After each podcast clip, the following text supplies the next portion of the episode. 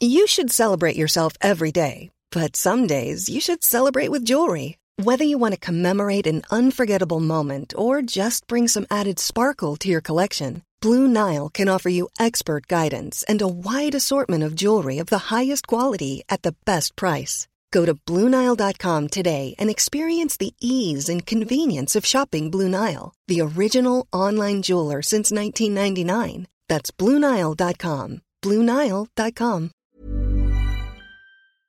Bref, we don't get not. oh là là. Bonjour à toutes et à tous, bienvenue dans le podcast.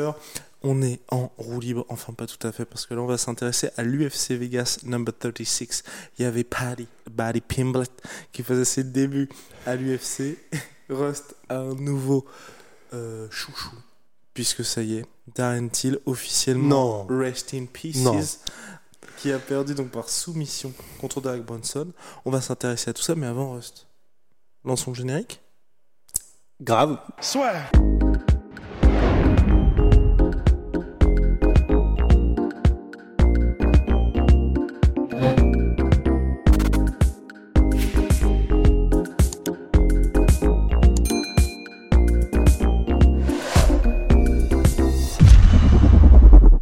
Alors, Paddy le Paddy Pimblet qui affrontait qui affrontait Luigi Vendramini? Donc Luigi Vendramini que vous connaissez puisque euh, il avait affronté assez récemment Faresiam, il s'est incliné et là il a affronté donc Paddy de Paddy Pimblet, Ben, donc euh, notre cher Big Ben apprécie particulièrement Paddy Pimblet qui a d'abord primé ensuite ensuite Rust a dit il est game. Alors Rust qu'est-ce que ça veut dire Il est game? Bah ça c'est quand t'es un peu un mec stylé, tu utilises des termes comme ça qui sont un peu entre l'anglais et ou l'anglais tout court d'ailleurs. Mais oui c'est vrai. En fait Ben, euh, c'était assez marrant parce qu'on a eu ensuite, il y a eu des- on a eu ensuite, euh, comment dire, les textes, tu sais, les uns après les autres de Ben et c'était non, juste après ouais non. Enfin c'était vraiment mais une espèce de montagne russe. C'était extraordinaire. Mais du coup effectivement c'était ça en fait. Paddy Pimblet, c'est un, gars, je, je sais pas jusqu'où il va aller, mais en tout cas, il y a un truc qui est sûr, ce sera mais le feu pendant tout le temps où il sera là en fait. Parce que c'est ça, Paddy Pimblet, c'est un mec. Bon, déjà, il a un menton, euh, oui, il prend des coups et là, il a pris euh, assez cher, mais en fait, j'ai l'impression qu'il a une capacité de récupération, c'est un truc de ouf. Ce qui fait que, ben, il s'est fait très peur quand même, je pense, mais malgré tout, bah, il est revenu et euh, il est revenu et en gros, bah, il est revenu et il a fait euh, une des performances qui étaient littéralement les plus mémorables de l'événement, quoi. Donc, on n'a même pas vu son sol. Là, c'était 100% du striking. Il a, il a un striking, striking, on l'avait dit, qui est assez peu académique, mais on a vu qu'il avait un super coup d'œil. Il arrivait à placer des coups euh, qui sont vraiment des coups au coup d'œil où c'est euh, du placement. Il voit une ouverture, il place un crochet gauche, etc. C'était assez beau, mais c'est tellement étrange la garde, ou je, devrais dire l'absence de garde qu'il a en striking. Son menton est littéralement mais flottant au vent H24. Donc c'est il y a plein de trucs où tu te dis mais c'est pas possible. Contre un sniper, il va finir par se faire euh, vraiment éliminer. Mais sur des combats comme ça, par contre, enfin où euh, bah, il arrive à trouver le moyen de revenir, où il fait une performance comme ça, ça fait des combats mais mais mais c'était incroyable. On était devant, on a, on a vécu toutes les émotions à peu près quoi. Mais surtout, Rust, peut-être qu'il a ce menton de cette manière-là parce qu'il ne peut pas être Mikao, tout simplement. Get. Parce que si, oui, il y a l'après-combat qui était légendaire parce qu'il a eu, déjà, il y a eu beaucoup de chapeau quand même à Paddy Pimblet, mais surtout, il était interviewé par Michael Bisping. Il est parfait en fait. Derrière un micro, alors en, en tant que combattant, clairement, il est, il est ultra talentueux, mais alors ce qui va faire de lui une superstar, c'est que derrière un micro, c'est du Mozart. hein. Enfin, c'est du. Il a tellement de charisme, tellement, je pense, on l'a pas entendu, mais de répartie, à mon avis, quand il y aura des échanges euh, avec des futurs adversaires, ça va être extraordinaire. Il, est, il a tellement confiance en lui. Il est, enfin, en fait, c'est ça. Il est game. C'est, c'est vraiment. fly. il est très très fly. C'est que vraiment, en fait, il est très bon, très bon combattant, très talentueux. Et, beaucoup d'analystes voient en lui quelque chose de spécial. Donc, euh, enfin, même des analystes anglophones et tout. Donc, enfin, à mon avis, quand on va se plonger vraiment dans, euh, vraiment pon- poncer. Poursuis. Quand on va vraiment se plonger dans les analyses, qu'on va aller revoir tous les combats genre en détail, en vraiment les analysant et tout du Cage Warriors, je pense qu'effectivement il y a des trucs qui doivent nous échapper parce que vraiment tout le monde a l'air de dire là il y a quelque chose de très très très spécial. On l'avait dit, c'était un peu désarmant son côté très peu académique en striking. T'as un peu l'impression que c'est des trucs euh, c'est pas c'est pas les, les ce que t'apprendrais genre direct etc au niveau des déplacements au niveau de la garde etc mais si ça marche pour lui ben c'est comme d'hab quoi. C'est comme Wilder c'est si ça marche pour lui euh, ça marche ça marche quoi. Après moi ce que je trouve quand même inquiétant c'est que là c'était que Luigi Vendramini et il est vraiment pas passé loin. C'est ça le problème le moment en plus donc il se fait sonner euh, sur un crochet en contre. Ensuite Luigi Vendramini qui en plus suit très bien parce qu'il change de niveau l'amène au sol tente la soumission ça ne euh, ensuite il y a une petite phase de ground and pound il tente la soumission ça ne passe pas, et là ensuite le combat revient debout. Mais euh, ce que je veux dire, c'est que c'était pas, c'est que c'était pas rassurant pour autant, et jusqu'à ce que justement il réussisse le chaos, certes il avançait, mais il se prenait aussi pas mal de coups, et ce n'était que Luigi Vendramini. C'est ça le problème en fait, c'est que bah un, faudra ce que faudra, il est c'est lightweight en plus, c'est lightweight. Vraiment euh, gay? Bah, on le saura vite en fait. C'est ça qui est bien, c'est que hmm, bonne tradition avec ce qu'on disait juste avant, mais comme il a là, cette performance-là, je pense que les gens qui regardaient l'UFC, même s'ils ne connaissaient pas Paddy Pimblett, un, le look, deux, la confiance en lui, trois, le combat en lui-même qui était délirant, tu ressors de l'UFC, même si tu n'étais pas fan, tu ressors de là, tu connais le nom de Paddy Pimblett en fait. Donc c'est aussi l'avantage, c'est que là l'UFC entre guillemets va pas avoir le choix, je pense, que de lui mettre quelqu'un qui a au moins un petit nom. Et donc probablement que le niveau va vraiment monter d'un seul coup aussi, c'est probable. Ils ont plusieurs options hein. l'UFC. Ils peuvent aussi lui mettre quelqu'un qui est encore très loin derrière pour entre guillemets entretenir un peu un highlight et vraiment mettre en confiance et en profiter un petit peu du momentum, enfin dans, le sens de, de, l'inertie qu'a qu Paddy Pimblett en ce moment. Mais effectivement, s'il tombe contre euh, un vrai striker d'élite ou mettons un gros lutteur, on ne sait pas. Ça se trouve, il va très bien se débrouiller, mais je serais très curieux quand même. Parce qu'effectivement, on a vu des prémices de ce qui pourrait poser problème. A Paddy, the body. Mais en tout cas, franchement, euh, super début à l'UFC, en tout cas parce qu'il a fait le show. C'est surtout ça qu'on retiendra, parce que là, vraiment, les gens vont se souvenir de cette performance et surtout de ce combat-là. Et tout à l'heure, Rosnap a rebondi là-dessus, mais c'est vrai que moi, je considérais, il était interviewé par Michael Bisping, mais Bisping a été génial aussi. Oh, les deux. Non, mais c'est. Bah, deux, deux Anglais, tu sais qu'il va y avoir un petit peu de. Ça va jouer, quoi. Et donc c'était parfait. C'est vrai que avec c'est quoi déjà C'était euh, bah euh, t'as vu ça une je sais plus ce qu'il disait exactement pas Pimbet mais une super performance. Et t'as Bisping qui disait ouais ouais t'as quand même été presque mi enfin, enfin mais en rigolant c'était c'était parfait. Et c'est là où tu vois que c'est vraiment cette interview là elle va devenir culte déjà ou au moins ne serait-ce qu'elle va être réutilisée à mort jusqu'au prochain combat de Paddy Pimblet je pense, j'ai pas encore été voir, mais je pense que les chiffres sur The Mac Life ou sur les autres chaînes YouTube de l'UFC, je pense que ça a dû exploser à mon avis. Il a dû faire une conférence de presse d'après combat. Je suis sûr et certain que ça a dû exploser aussi. Donc euh, là, on a vraiment la confirmation que bah, ça fait partie aujourd'hui en fait. Savoir se vendre, ça fait partie du MMA, de, du au plus haut niveau. Paddy Pimblett, littéralement, il a quoi? Il a 26 Il a, je crois qu'il a 26 et il est en train de mais après, c'est est-ce que tu as une personnalité ou pas Mais il est en train de donner une leçon de de se vendre et de marketer, euh, de se marketer soi-même, qui est, qui est magique, quoi. Parce que là, en l'espace de quelques phrases, de quelques punchlines, de quelques 26 ans, 26, en l'espace de quelques euh, flashs de sa personnalité qui est absolument haut en couleur et incroyable, ben là, il vient de s'assurer probablement de nouveaux sponsors, il vient probablement de s'assurer euh, effectivement un, un de très bonnes relations avec le staff de Matchmaker et de l'UFC. Donc, euh, et on le sait, c'est pas anodin. Hein. Enfin, McGregor, qui, alors, même après ses tout premiers combats, il allait fêter avec euh, un toast de whisky euh, les victoires avec Dana White et Fertita, etc. Quand tu te mets toi-même en avant comme ça, que tu sais te vendre, que tu as une personnalité incroyable et donc que tu fais comprendre à l'UFC, bah les gars, clairement, là, vous avez quelqu'un. Et c'est même pas subtil, hein. il le dit, Paddy Pimblett. I'm the new lad, tu vois. Donc, c'est une leçon de tous les côtés. Il n'y a plus qu'à espérer effectivement que bah, ça ne s'arrête pas d'un coup d'un seul euh, au prochain combat. Quoi. Ce qui est possible. Ce qui est possible, mais après, je, veux dire, c'est un mec, vous pouvez d'ailleurs euh, nous en parler aussi. à mon sens, il est euh, victoire ou défaite, peu importe. C'est un peu un Mike Perry, tu vois. Mike Perry, ou même dans un style différent complètement, mais un Bobby Green. En Mhm. gros, le mec peut, peut perdre 3, 4, 5 fois, c'est pas grave. Parce que tu sais que ça va toujours être le show. Et surtout, soit il se fait mettre KO, soit il met les mecs KO. Ou soit, enfin, en tout cas, les gens vont passer un moment de vrai divertissement. Ouais, c'est ça. Bah, en fait, là, il est déjà, il est déjà sur ce rail-là, en fait, de Paddy Pimblett sur une carte. C'est l'assurance que tu vas avoir du show, quoi qu'il arrive. Et ça, c'est tellement euh, valorisable pour l'UFC que euh, bah, forcément, les retombées, elles vont être positives de tous les côtés, et dont Paddy Pimblett. Enfin, c'est cool. Tout le monde y gagne, en fait. La naissance d'une star comme ça, tout le monde y gagne. Nous, l'UFC, lui, tout le monde. Vous?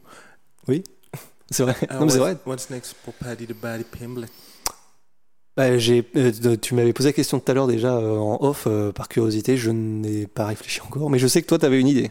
Et non, l'idée est tombée à l'eau. Ah. Parce qu'il a un combat prévu prochainement. Moi, j'aurais bien Qui vu Lando Vanata.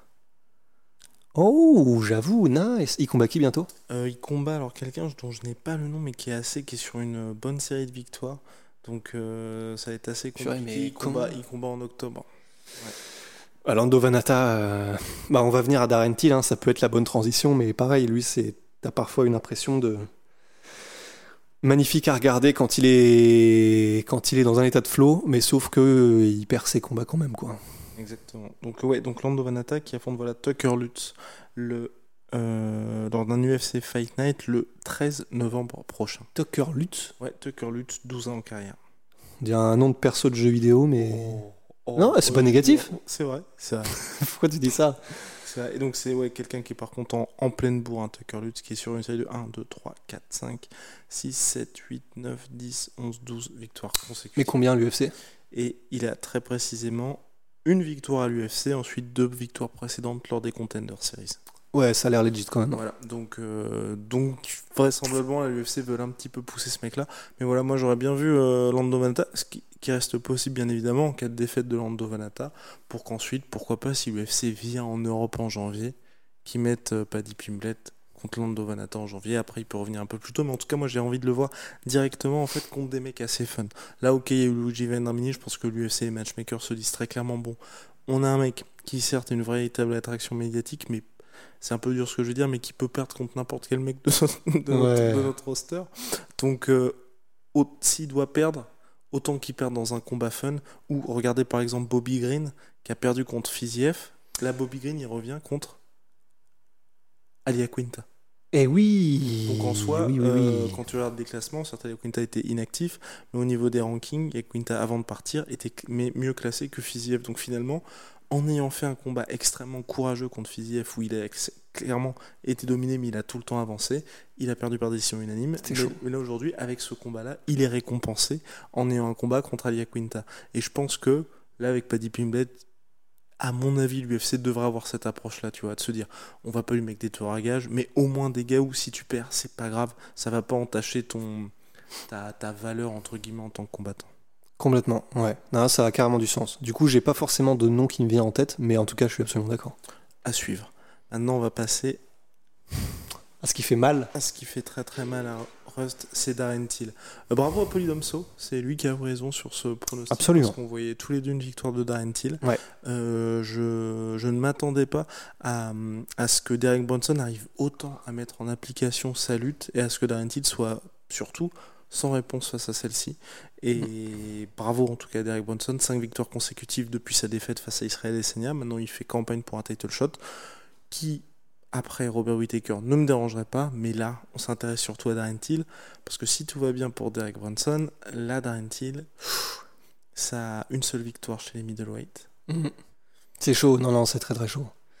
En fait, c'est très très chaud, mais, mais c'est vrai, la seule conclusion qu'on peut avoir de ce combat, c'est bah, bravo à Derek Bronson, en fait. Parce que c'est vrai que c'était l'inconnu, c'était de, de, se dire bah, est-ce que Darren Till va pouvoir arrêter les takedowns ou au moins, s'il est mis au sol, se relever facilement, comme ce qu'il avait montré qu'il était capable de faire euh, précédemment, même en middleweight.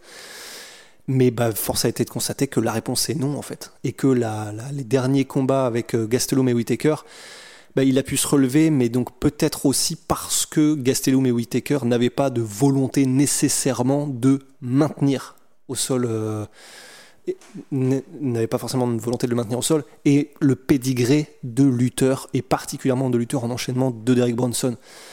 Donc, en fait, on a eu la réponse, quoi, qui est, euh, ça me fait mal au cœur, mais euh, il était, même au niveau de la il y a de la technique, c'est clair. Euh, le, premier, le, premier double leg, la, première amenée au sol de Derek Bronson où il plonge vraiment en mode laser takedown dans les jambes et où il le met au sol sans difficulté, elle est somptueuse la mise au sol, elle est incroyable.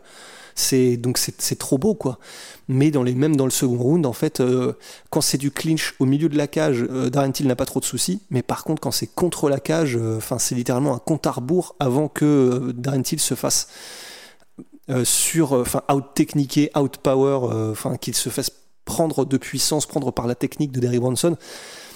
Et du coup, ben, le résultat était en somme toute euh, logique. C'est pour ça qu'en fait, oui, j'ai j'ai un pincement au cœur parce que ben, je serais, j'adore Darren Till et sa personnalité et son style de combat. Mais là, on peut pas vraiment être. C'est logique en fait ce qui s'est passé. Du coup, c'est difficile d'être euh, d'être euh, ronchon, de pas être content parce que ben c'est, on ne peut que dire bravo à Derek Bronson en fait tout simplement. Et ça, me frustre parce que ben, a vu les phases où quand c'était debout, bah c'est magique quoi quand c'est debout. euh, et encore, je l'ai trouvé moins bon que d'habitude Darren Till. Mais voilà, il arrivait à mettre en difficulté dans le second round, il arrivait à mettre bien en difficulté Derek Bronson. Il est, c'est beau ce qu'il fait en clinch. Bah, c'est un ancien Nakmoy, etc. C'est trop beau ce qu'il fait. Mais voilà, visiblement, les limites sont là pour Darren Till et maintenant elles sont claires et nettes. Et bah, ça me, ça m'attriste vraiment parce que je l'adore et que j'aimerais tellement le voir continuer sa carrière, etc. Mais là, c'est, c'est chaud quoi. Et que va-t-il se passer pour la suite pour Darren Till? Parce qu'il était déjà classé derrière Derek Brunson, je crois qu'il était 6 ou 7 avant le combat. Oui, septième, je crois. ouais. Euh, Là, qu'est-ce qui peut se passer pour Darren maintenant Ben déjà, euh, Parce que le problème, c'est que mine de rien, il n'y a pas beaucoup d'activité. Là, son Ouais. dernier combat Bah, il était Robert beaucoup blessé. Ouais. euh, bah déjà peut-être prendre un nom qui est un peu plus abordable. C'est ça, ça me fait mal, hein, mais euh, là clairement, visiblement, il faut qu'il se reconstruise quoi.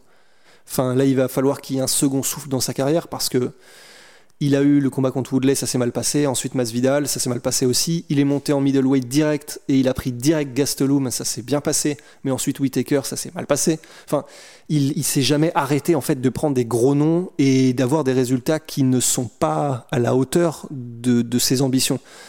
Du coup, ben, le problème c'est que là, soit il prend du temps, il se reconstruit un petit peu, il, prend pour son combat de retour un nom beaucoup plus abordable, quitte à prendre vraiment quelqu'un de pas connu quoi. Mais maintenant on en est, vraiment là.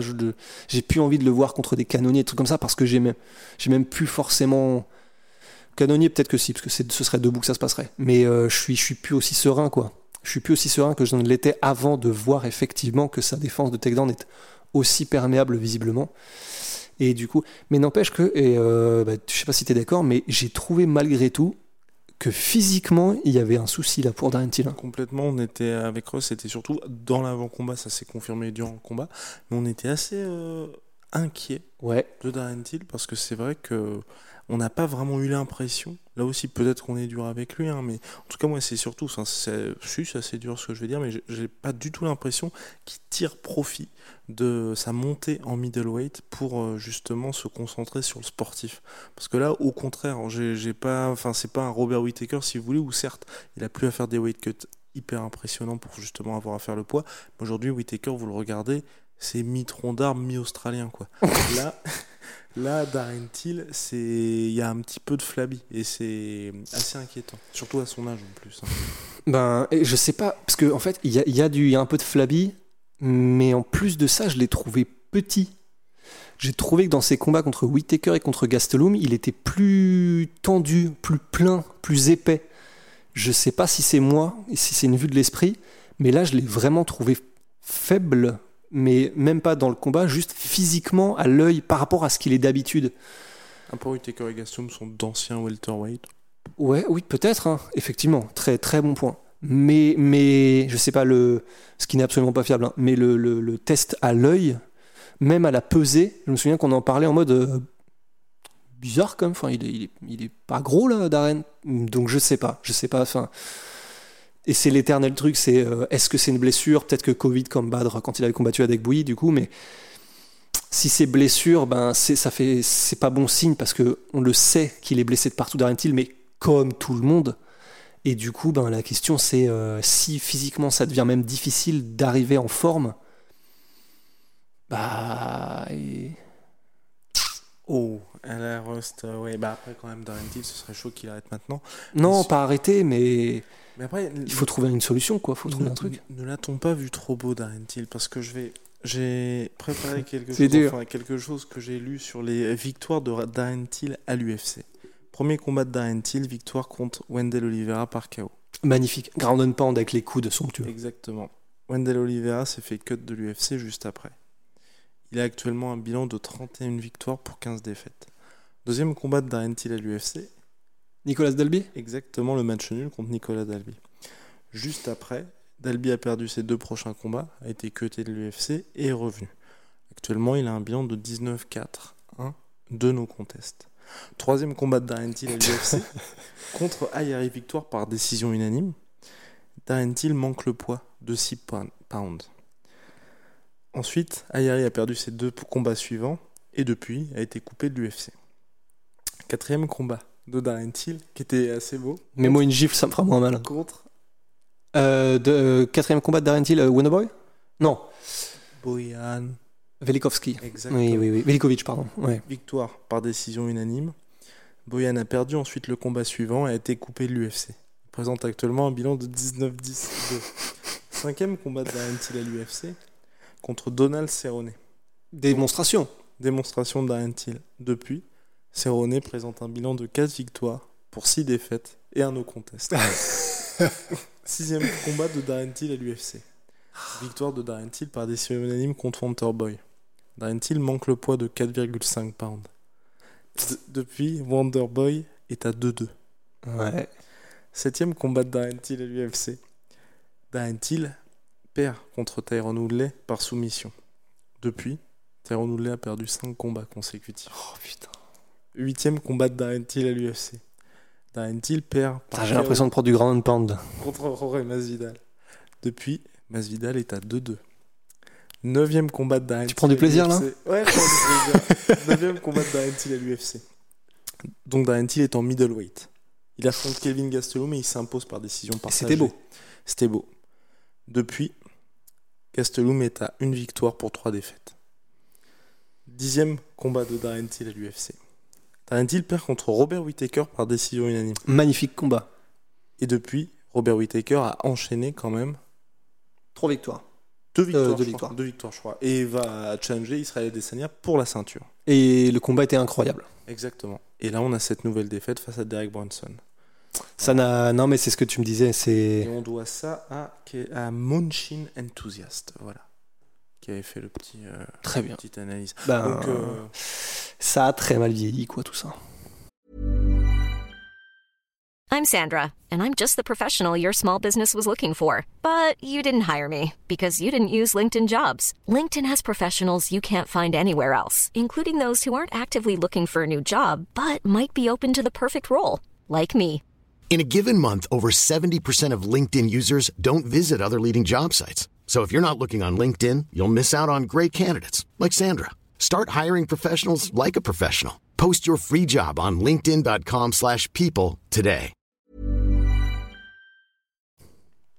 En fait, ça a très mal vieilli et, et je pense que c'est ça, effectivement, qui donne beaucoup, beaucoup de, de grains à moudre à tous les détracteurs de Darren Till et à tous ceux qui disent qu'il est surcoté et que qu'il a jamais été bon, etc. En fait, pour moi, c'est dur parce que je me fie vraiment à ce que je vois et c'est ça qui est, c'est, pour ça que je suis devenu fan de Darren Till, c'est parce que je me fie à ce que je vois et ce que je vois en striking, hein, surtout et en clinch, euh, en termes de Muay etc. Bah, c'est trop beau, quoi. Mais effectivement, il y a, y a ce qu'on voit qui est beau. Mais tu vois, c'est vraiment cool que tu aies fait tout ce récap des, des, des, différents combats de Darren Till. Parce que par exemple, tu vois, même Nicolas Dalby, Jesse Nayari, Velikovic, je me souviens que même à l'époque, déjà, les gens disaient clairement il en a sous le pied, clairement il est facile, mais il ne finit pas là les combats. Enfin, Et euh, bah, moi, j'ai toujours été euh, fervent supporter parce que je me suis dit, bah ouais, mais c'est pas grave. Tant que c'est beau, franchement, s'il y, a trois rounds au lieu d'une minute et demie, moi, je suis, content et tout. Mais force est de constater qu'effectivement, bah, ça, ça non plus, ça ne vieillit pas bien. C'est pas le fait qu'il est déjà, effectivement, il a combattu Jesse Nayari, Nicolas Dalby, qui sont des bons combattants, mais il les a pas finis, Veikovic. Il a mis des knockdowns, il a mis des coups de coude sublimes. Il était blessé aussi. Il est, voilà, il s'était blessé aussi. Mais, euh, mais, il- mais voilà, il, il a des moves absolument incroyables, une science du, du, du, enfin, du déplacement, du coup d'œil. C'est somptueux, mais effectivement, il ne les termine pas. Le combat contre Wonderboy, c'est c'est pas non plus un, un énorme euh, statement. C'est pas non plus un- une énorme déclaration, quoi. Donc en fait, c'est ce qu'on se disait euh, il y a, bah, je crois même hier, mais il n'y a pas eu vraiment une victoire, en fait, à part Donald Cerrone, mais où tu te dis, ok, Darren Till, c'est le futur. Et c'est ça qui me fait vraiment mal au, mal au cœur parce que je vois les compétences, je vois vraiment, quoi qu'on en dise, vraiment, je, je, je resterai convaincu à jamais, même si maintenant il se fait que, bon, il sera pas cut, mais même si vraiment ça continue les défaites, etc., que ce que je vois quand je vois les meilleurs moments Till, c'est magnifique en fait. C'est juste somptueux et personne ne le fait aussi bien. Enfin, dans son, dans son domaine, parce qu'en tant que striking, il y a des Sanya et tout, mais dans ce qu'il fait, sa manière de de se déplacer, je vois pas beaucoup de monde le faire aussi bien, je trouve. Mais euh, non, je vrai- trouve, moi, personnellement. Ouais, voilà. Et pour- Mais- mais... pour toi, est-ce que la solution serait pas peut-être tout simplement de changer de team? Parce que c'est quelque chose dont on parle depuis un certain temps. Parce que, transi- transition de tout trouvé, on pourrait pointer du tout à la team Kaobon, mais team Kaobon qui en ce moment a peut-être le plus gros prospect chez les lourds, en tout cas celui le plus chaud. Thomas Spinal qui a sorti euh, petite masterclass face à Sergei Spivak en co-main event. Et c'était parfaite transition, puisque même au moment où on était en train de taffer euh, après Badrari, etc., on, on se disait, bah en fait, Thomas Pinal, il est en train de faire le run qu'aurait dû faire Darren Till, quoi. Et euh, c'est vraiment dur, mais du coup, la, comparaison, bah, c'est parce qu'ils sont de la même team aussi, donc forcément, on se, on se repère. Mais là, Thomas Pinal, il est en train de vraiment écarter des contenders qui, bah, certes, Sergei Spivak, c'est pas un mec que les gens connaissent, donc c'est pas forcément un nom ni rien mais il les écarte avec style et surtout avec maîtrise. Ces enchaînements-là, Thomas Pinal qui commence par des genoux et après tu sais pas d'où ça va venir, mais tu sais que tu vas prendre les essuie-glaces en pierre euh, dans la tronche, c'est c'est flippant, mais c'est magique, c'est incroyable. Il a une, il est, c'est vraiment un naturel, hein, Thomas Pinal. Enfin, évidemment, il y a du travail derrière de ouf et tout, mais la manière dont il, dont il, dont il fait ses enchaînements, les ouvertures qu'il se crée lui-même, hein, parce qu'il met d'abord le, le- le coup de genou, là par exemple, à Spivak. Spivak, du coup, se baisse pour le, pour le contrer, et dans le même mouvement, avec son coup de genou, même côté en plus. Enfin, vraiment, pour ceux qui font du striking, c'est, c'est aberrant, en fait, de faire des trucs comme ça, ou avec autant de facilité. Même côté, brrr, vraiment, mais le coup de coude, euh, pff, enfin, vraiment le coup de hache, quoi. C'est, c'est incroyable. Et c'est vrai, il a eu le performance de la soirée. D'ailleurs, il a, ça l'a mis, euh, euh, Dans tous ces états. dans tous ses états. Mais voilà, Thomas Pinal, qui est de la team Cowbone, donc qui est. euh, J'ai l'impression que c'est surtout striking euh, euh, Colin Heron.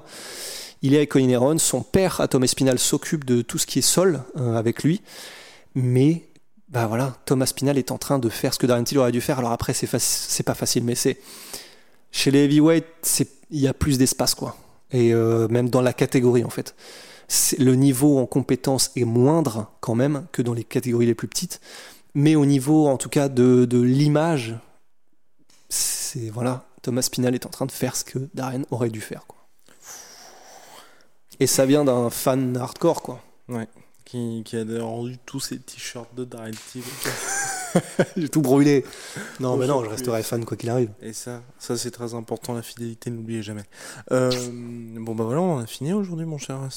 Ouais, on peut juste très vite, tant qu'on y est, tu sais, évoquer euh, Khalil Roundtree. Ah oui, Tout.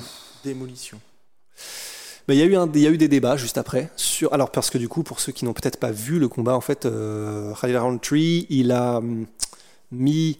C'est un chaos, j'imagine, chaos technique, hein, mais euh, en gros, il a dé- démantelé la jambe de son adversaire sur un.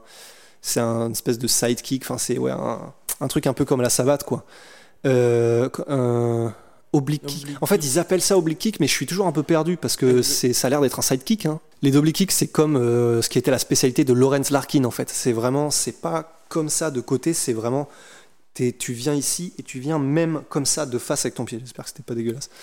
Mais, euh, mais donc, enfin, quelle que soit la dénomination de, de ce coup, toujours est-il que il l'a placé euh, dans, un, enfin, dans un échange à son adversaire, Modestas Bukovskas. Et visiblement, ça a fait du dégât. Donc le combat a été arrêté parce que le mec visiblement s'est démonté le genou, enfin s'est fait démonter le genou. Et il y a eu un débat en fait sur euh, est-ce que ce coup-là est sale et Après, il y en a à chaque fois qu'il y a des blessures de ce type. Robert Whittaker contre Romero. c'est ça. En fait, c'est ça. John Et, Jones. Et, et Yoel Romero dans le premier combat, c'est comme ça qu'il a niqué le qu'il a a explosé le genou de Forrest, de Robert Whittaker. Et c'est comme c'est ce qu'a utilisé Whittaker lors du deuxième combat. Donc en fait, c'est un peu toujours le problème, c'est euh, on est toujours en mode euh, c'est dirty, c'est dirty, c'est sale, c'est sale. Mais ben, tant qu'il se passe rien, ça passe. Mais là, c'est Kyle Roundtree. Mais si ça se fait à un moment donné, t'imagines sur un main event, Conor McGregor, Dustin Poirier. Non, mais dans le sens, tu vois, s'il se passe. Oui, ça. voilà, oui, grave. c'est T'imagines, genre un combat de ouf et ça se termine comme ça. Enfin, c'est très anticlimatique, quoi. Et puis surtout un truc volontaire de ce type-là. Parce qu'après, la conférence de presse, même la post-fight interview, en mode bon, bah t'as gagné, t'as fait ce que tu voulais, mais bah, t'as Ouais. quand même explosé le genou du mec. quoi. Ouais, et puis en fait, c'est c'est assez intéressant le débat. Bah, Dites-nous d'ailleurs ce que vous en pensez. Enfin, mais il y en a qui disent bah, c'est du MMA en fait. Donc euh, à un moment donné, si t'as le droit de mettre euh, genre le plus vite possible ton tibia dans la tempe d'un mec, bon, euh, en soi, ben, craquer le genou, c'est pas forcément plus vulgaire quoi. Et il y en a qui disent le problème, donc de l'autre côté, le problème c'est que c'est quelque chose qui peut vraiment mettre fin à des carrières en fait, et qui est un move qui, si on l'enlève, ça enlève pas de spectacle, ça enlève pas de. Tout ce que ça enlève, c'est la possibilité d'exploser des genoux à des contenders. Donc en fait, il y a vraiment deux, deux, factions. Le, débat est, assez intéressant. Je crois avoir vu passer euh, sur Twitter Fernand qui disait que euh, bah, c'est du MMA, euh, ne le faites pas à l'entraînement, mais bah, pourquoi est-ce qu'on l'interdirait en combat? C'est voilà. Mais Non, mais moi je partage ça en fait. C'est tout, tout dépend de la manière avec laquelle le combattant veut gagner, tu vois. C'est comme par exemple quand il y a les gens qui disent qu'en Francis il met KO un mec et qu'ensuite Francis systématiquement il va suivre avec les frappes au sol. Bah, Francis il sait pas au moment où il met la frappe si le mec est effectivement mis KO. Il y a plein de cas où les gars mettent knockdown le gars, ils auraient pu suivre au sol. Par exemple, Sean O'Malley, le mec n'est pas KO et le combat se poursuit, c'est plus difficile que prévu. Sauf que, bah ok, il y a plus de panache, il n'y a pas ce côté, vous frappez un homme au sol qui est en plus visiblement euh, assez amoindri. Mais sauf que, bah, vous laissez une chance au gars. Donc tout dépend un peu de l'approche. Et c'est vrai que si le mec ne fait jamais ça, bah il va toujours gagner en étant, en s'attirant les louanges d'absolument tout le monde. Mais quand il y a des enjeux, quand il y a des combats pour le titre, Yoel Romero Whittaker, c'est pour le- la ceinture middleweight. Bon, est-ce que tu veux te dire, bah t'as joué tout le temps dans. Enfin, il y avait cette règle-là, mais t'as jamais touché la ceinture de ta vie, ou ok, il y avait potentiellement ce truc-là. Et on peut aussi mettre même dans le même panier euh, Aljamain Sterling, tu vois, qui a fait euh, une sacrée performance contre Petroyan, où là aussi il a remporté la ceinture. Il y avait cette règle-là où, ok, tu te prends un coup qui est illégal, tu peux faire en sorte de. Anthony Smith contre John Jones, il aurait très bien pu, parce que le bruit que ça a fait, ça a Mhm. résonné dans tout la Mhm. Arena. Alors que le mec était en plus, là vraiment, la différence de John Sterling, où c'était, il perdait, mais c'était un petit peu plus disputé. Anthony Smith, il se faisait rouler dessus contre John Jones. Il aurait vraiment pu jouer la comédie et remporter la ceinture, tu vois. Mhm. Mais il l'a pas fait. Sauf que, bah, aujourd'hui, je pense que, euh, ok, ça aurait été un champion non légitime, mais au niveau du salaire, au niveau de la revanche, même tout dans sa vie, il aurait mis, et des sponsoring parce que la revanche aurait été hyper lucrative, il aurait mis sa famille à l'abri à tout jamais. Alors Mhm. qu'aujourd'hui, certes, il va être main event contre Span, mais c'est, enfin, c'est plus du tout la même chose aujourd'hui, Anthony Smith, et surtout, il a plus du tout ce côté, il peut pas dire, je suis ancien champion UFC. Bah, c'est clair. Là, franchement, ça, c'est un débat qui pourrait vraiment durer des heures. Parce que c'est vrai que. Est-ce que tu veux devenir champion de cette manière, comme Aljamain Sterling, mais vraiment te mettre une majorité de fans à dos? Bah, visiblement, Anthony Smith, non. Mais, euh, c'est. C'est vrai que c'est difficile de, de, de- immédiatement, comme ça, de dire euh, un côté ou l'autre a raison, parce que c'est vrai. Enfin, Pour moi, à la rigueur, tu vois, pour qu'il y ait un truc définitif, il faudrait que tu autorises le truc, mais en fait, tu sais, les combattants se mettent d'accord avant le combat. Tu sais, t'as juste une clause dans le contrat, et les mecs disent, est-ce qu'on a le droit de faire ça? Et si Mhm. les mecs sont OK, bah allez, c'est parti, full blast. Bah ouais. Après, théoriquement, c'est déjà. Enfin, c'est comme c'est illégal, théoriquement. Mais c'est vrai qu'il faudrait que ce soit Non, genre clair entre les combattants. Pour, euh, ce qu'a fait Roundtree. Ah où- oui, où oui, tu oui, dis justement, est-ce qu'on a le droit de faire ça? Ouais. Bah, euh, et, donc c'est autorisé pour l'instant, de toute façon. Ouais. Ah oui, c'est autorisé. Mais parce que là aussi, par exemple, pr- prenez le cas de Robert Whittaker. Robert Whittaker qui se fait flinguer le genou. Après, il dit ouais, euh, c'était un petit coup de pute de la part de Yoel Romero et tout.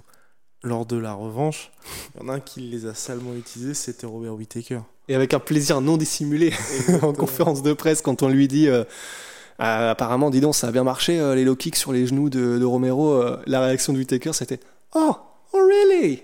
Enfin, c'était trop stylé. Moi, de toute façon, pareil, je suis fan de Whittaker, mais mais c'est ouais, ça dépend de comment tu vois un combat, ça dépend de comment tu vois l'avenir aussi, parce que c'est vrai que ça se trouve Anthony Smith le regrette. hein. C'est horrible, mais ça se trouve il le regrette, tu vois. Donc je sais pas, je sais pas.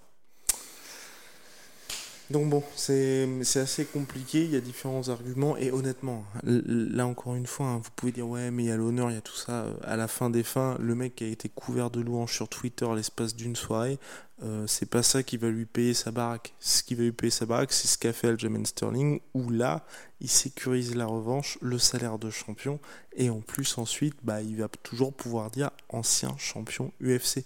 Et petit à petit, les gens l'oublient aussi. hein. Il y aura que les, enfin, ceux qui ont vraiment vu les combats qui pourront dire ah il a gagné de cette manière. Parce que même nous, là, quand on parlait de Dalby contre Darren Till, on a fait ah oui, il y avait eu la blessure aussi. Mais d'un autre côté, on va essayer de pas tirer trop ce podcast, mais c'est vrai. Mais d'un autre côté, Rémi j'ai- Rémi Bonjeski, légende absolue du K1. Légende. 3 K1 remportés. Tout- Combattant de légende. Tout ce qui est dit avant le mai ne compte jamais. Donc je vais pas dire mais. Rémi Bonjeski, légende absolue du K1. Cependant, ni oui ni non. Ce qu'il a fait euh, lors de la finale du K1 contre Badrari, bah, aujourd'hui encore, beaucoup de gens s'en souviennent quand même. Et en fait, comme ça a impacté sur le moment la manière dont ils considèrent le combattant en question, bah, ça va impacter pour le restant de leur vie. euh, ils vont avoir ce doute quand ils vont avoir. euh, quand ils vont voir la personne, Aljamain Sterling ou Rémi Bunjeski ou quoi que ce soit apparaître à la télé, ils vont avoir direct en mode c'est lui. Enfin, tu vois ce que je veux dire? Et Donc, à voir. Euh, à voir si tu, si, si tu values l'honneur ou si tu values le fait de mettre ta famille à l'abri. Et je dis pas du tout. Parce que là, on pourrait être en mode. bah, c'est très simple, l'honneur, tu vois. Enfin, Mais le problème, c'est que bah, t'as ta famille aussi, en fait. Donc, euh, Et quand on Oui. dit ça, c'est vraiment des trucs. Enfin, c'est. Enfin, si vous voulez, d'un côté, il y a grosso modo un million, et de l'autre, il y a le fait que les gens vous respectent l'espace d'une soirée parce qu'ensuite ils auront oublié. Et, et ouais, bah parce que on est all-in en fait. Mais euh, enfin, parce que par, en tant que fan, je respecterais beaucoup plus quelqu'un qui va à l'honneur. Anthony Smith, perso en fait, respect éternel en fait, comparé à James Sterling. Mais donc ça c'est moi en tant que spectateur. Maintenant, est-ce que euh, bah, Anthony Smith du coup, il a pu mettre sa famille à l'abri? Est-ce qu'il a pu vraiment être euh, tout Sécurisé de financièrement? hmm? Les hommes de coin, ton coach et tout. Ouais. Tu vois, de, de se dire comment les mecs les plus proches de toi dans ta carrière de combattant respectent ton choix.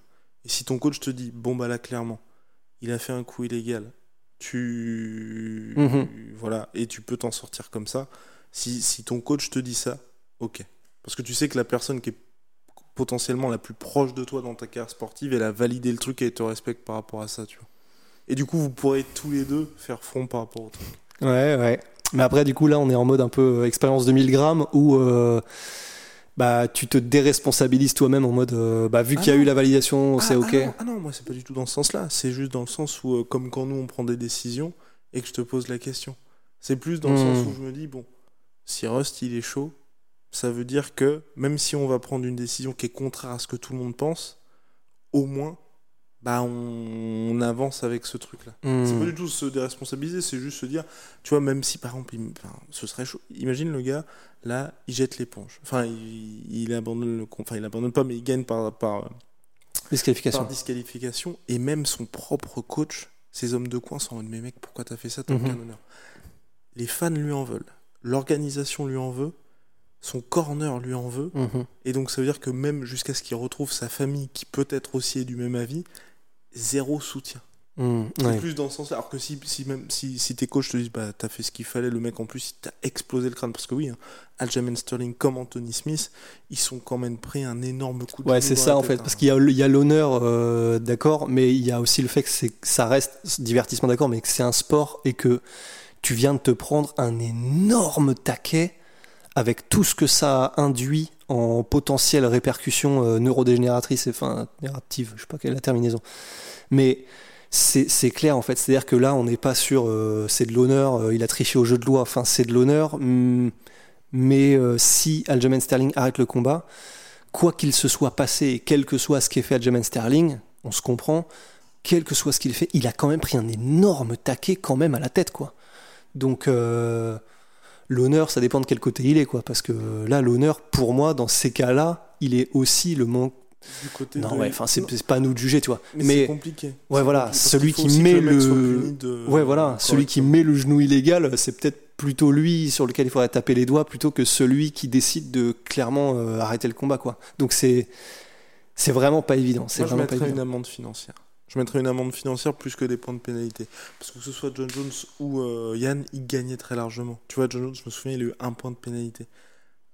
Il mettait des 19, des 18 à moitié à chaque round, donc ça ne changeait rien. Mhm. Et un truc comme ça, tu dis, bah t'as une amende de 300 000. Ouais.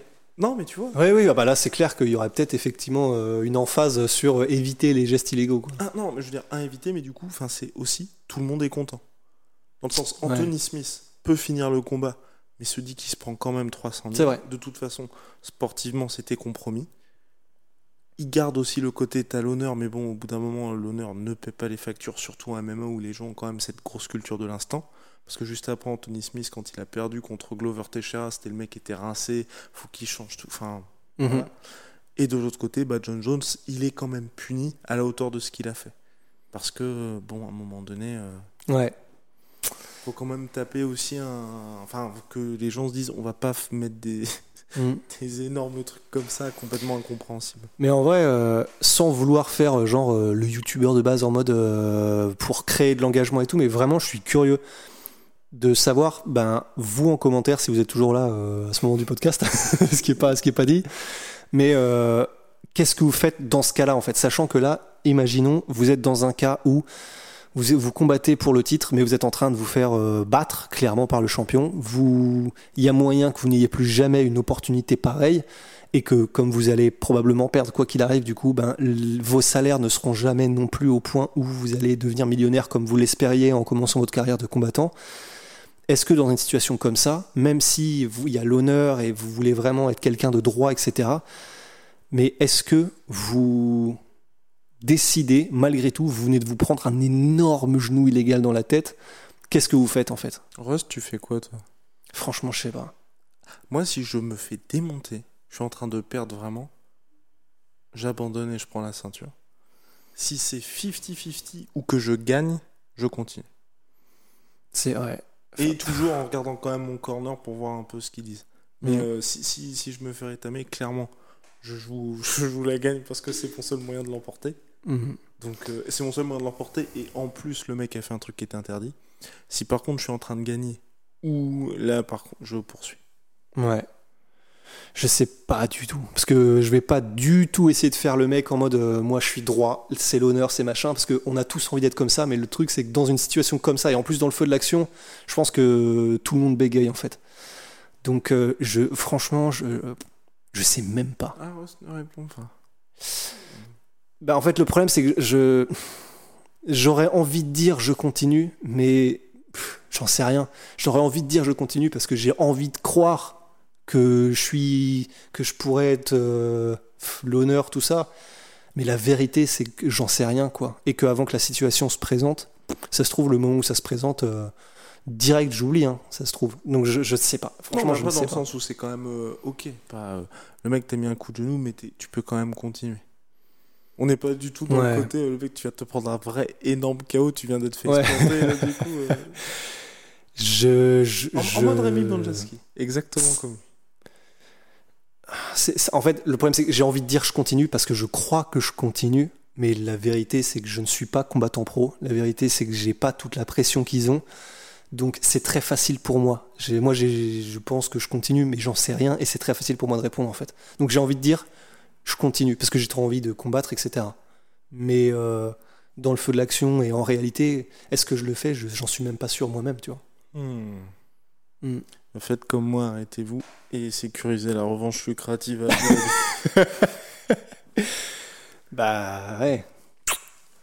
Mais c'est intéressant. hein. C'est et franchement, si jamais vous êtes euh, en commentaire dans le débat, vraiment dites, mais vraiment le, le plus. plus honnêtement possible. Ouais, voilà. Parce que c'est ça. Parce que bon, on- il y a pas mal de qui veulent moi l'honneur tous les jours. Ouais, vous êtes vraiment des vendus, etc.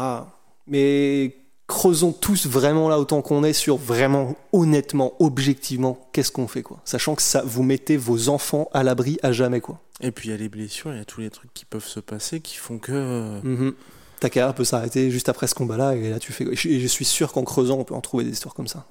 Et puis aussi, tout dépend. Il y a un autre point qu'on n'a pas évoqué, mais tout dépend aussi de la rivalité avec le combattant, tu vois.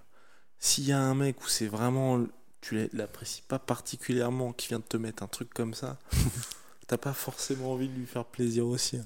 Ouais, Et non, non, c'est clair. pour ça que tout le monde tremblait quand Anthony Smith euh, bah, s'est pris parce qu'il était. Oh là là, oh là là. Parce c'est que ouais, il y avait déjà du, du, du trash talk, enfin pas trash talk, mais clairement les deux ne s'aimaient pas. Et donc c'est vrai que là il y a eu un gros moment de flottement en mode, Ouh, bah là, s'il veut, Anthony Smith est en mode, t'as fait le malin, bah vas-y, euh, maintenant c'est moi le champion. Mais il l'a pas fait. Et, et enfin, tu vois, c'est horrible parce que c'est tellement un move de chevalier de faire ça, quoi. C'est là où c'est dur. J'ai un respect, mais de ouf pour Anthony Smith d'avoir fait ça, parce que putain, il a, il a perdu pas mal euh, lors de cette euh, décision. Mais, bah voilà, c'est un putain de chevalier, quoi. Exactement, mais surtout après, bon, plus globalement, Anthony Smith, c'est aussi un, un peu un compagnon de l'UFC. hein. Il travaille aussi pour l'organisation euh, en dehors des combats. Il est aussi euh, présent lors des émissions de télé. Donc voilà, le podcast a duré bien trop longtemps. Ça devait Oui. être sur Pali de Bali Pimblet. Ensuite, c'est devenu un podcast sur Darren Till. Et finalement, sur le. Alors, doit-on ou pas euh, gagner par disqualification? Voilà, bah c'est là où le vent nous mène, quoi. Et peut-être plus globalement, la, la vraie réponse, on n'y a pas pensé. Mais c'est peut-être aussi surtout à l'arbitre de step up en premier. en fait. Absolument, oui. Pour moi, c'est plus ça, c'est tu laisses pas le choix tout simplement au combattant. Ouais. C'est tu vois le truc, tu dis bon, on disqualifie ou on disqualifie pas. Mhm. Parce que je, je te rejoins complètement, c'est vrai que tu as raison, il y a tellement de paramètres différents. Il y a la, la gravité du coup, l'enjeu, le moment du combat aussi. Parce que ça, Tellement, tellement, tellement à si considérer. le truc a lieu dans les 30 premières secondes, forcément, ça n'a pas le même impact que si c'est dans les 30 dernières secondes du combat et que là, tout est déjà fait. Parce que là aussi, si le... et c'est peut-être pour ça aussi qu'à mon avis, euh, Anthony Smith s'est à jouer. Parce que je crois que c'était au quatrième ou au cinquième round. Et donc là, Ouais. c'était clair et net. Bah, il allait pas mettre John Jones KO. Ouais. Il perdait complètement. Donc, bon, là, c'était, j'allais dire un beach move. Non, mais c'est zéro honneur. Donc, euh, effectivement, y a, je pense que ouais, la décision reviendra à l'arbitre. mhm. Bref, voilà, plutôt que de mettre un point de pénalité. Mon cher Rust, voilà, c'est terminé pour nous. Il est 3 heures du matin. Oh, chier. Les mecs ont vraiment taffé. Demain, grasse mat ou pas, on verra. En tout cas, euh, euh, free. Free demain matin. Euh, big shout out my sweet pea, my sweet.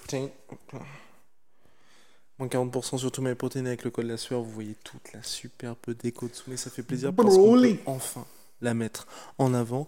Et il manque Saitama d'ailleurs. Et il manque Saitama. Le studio est un work in progress pour l'instant. On, on s'y est installé hier. Là, on n'a même pas fini là pour rendre le truc présentable au niveau du podcast, mais ça avance. En tout cas, merci à vous parce qu'on a vraiment upgradé. Là, ça Mhm. va être le studio d'enregistrement, mais là aussi, on va travailler avec euh, le reste de l'équipe parce qu'attention, maintenant la sphère, c'est une équipe. Donc voilà, donc en tout cas, merci. On avance bien. Et bah voilà, on a passé aussi, oui. J'avais oublié de le dire dans la précédente vidéo, on a passé les 80 000 abonnés. Ouais. Donc Putain, voilà. elle est vite en plus. Hein. Exactement. Donc la road to 50. And Allez, désabonnez-vous. Abonnez-vous. Mettez un pouce bleu, ça nous aide énormément. On s'en rapproche petit à petit. Et puis Venom, sponsor de l'UFC, sponsor de la sueur. Allez, à très très vite pour de nouvelles aventures. Et, et puis voilà, see ya. Ya.